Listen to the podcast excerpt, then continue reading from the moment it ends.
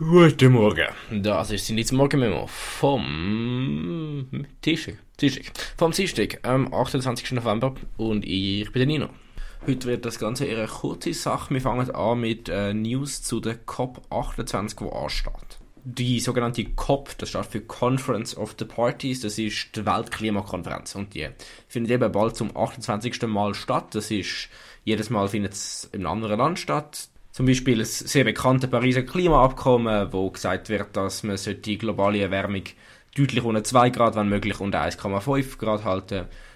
Das Abkommen ist entstanden an der COP21 in Paris. An diesen Konferenzen soll sich mehr oder weniger die ganze Welt treffen und dort gemeinsam entscheiden, wie man den Klimawandel kann stoppen und seine Auswirkungen kann abmildern. Die Konferenzen sind auch über die Jahre immer mehr in Kritik gekommen, dass sie nichts nicht genug bewegen, dass jetzt wenig entschieden wird und das Entschiedene oft dann nicht eingehalten wird. Insbesondere von der Klimabewegung. Und da ist es vielleicht suboptimal, dass die nächste COP, wo jetzt dann gerade anfängt, das mal von den Vereinigten Arabischen Emiraten gehostet wird. Die, die Emirate sind bekannt dafür, dass sie sehr viel Öl exportieren. Vieles davon über eine Ölfirma, die am Staat gehört.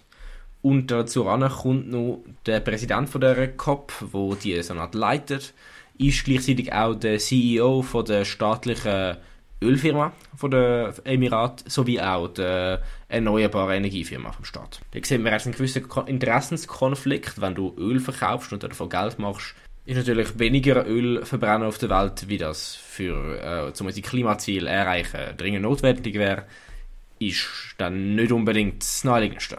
Dazu kommt jetzt, dass der BBC Dazu kommt jetzt noch, dass der BBC Dokument zugespielt bekommen hat. Also das sind so halt die Meeting-Notizen von dem Präsident von der COP bzw. dem CEO von den Energiefirmen von der Emirat. Und aus diesem Dokument lässt sich entnehmen, dass er sowie seine Mitarbeitenden an Gesprächen mit Vertretern von anderen Ländern im Rahmen von dieser Konferenz verschiedene Botschaften vermitteln. So sollte zum Beispiel gewisse Deals für die Energiefirmen, also sowohl die erneuerbaren als auch die fossilen. So soll zum Beispiel Deutschland gesagt werden, dass die Emirate gern bereit sind, um ihnen Gas liefern, falls das nötig ist. Das Ganze ein bisschen ironisch, im Rahmen von einer Klimakonferenz fossile Energie zu verkaufen. Anyway, ähm, jetzt noch kurz zum Israel-Gaza-Konflikt.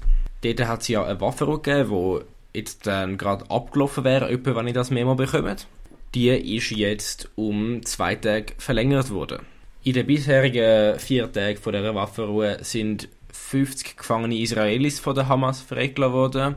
Ebenso ein paar Leute mit anderen Nationalitäten. Im Gegenzug sind 150 palästinensische Gefangene aus israelischen Gefängnissen äh, entlassen worden. Auf beiden Seiten vor allem Frauen und Kinder. Außerdem haben einiges an dringend gebrauchten humanitären Hilfsgütern können in Gazastreifen gebracht werden.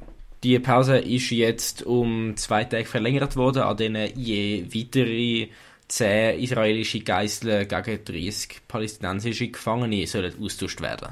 Gemäß Medienbericht ist es möglich, dass die Pause nachher noch verlängert wird. Anscheinend wird Israel das Tag für Tag ähm, verhandeln. Aktuell sagt allerdings die israelische Regierung weiterhin, dass sie nach der Waffenruhe vorhat, ihre Operation mit gleicher Durchsetzungskraft weiterzuführen. Und damit haben wir es für heute. Äh, das Wetter wird heute kalt und grusig. Ähm, ja, schöne Dienstag euch allen. Wir hören uns bald wieder. Morgen macht irgendjemand anders. Wir machen not sure. Take care.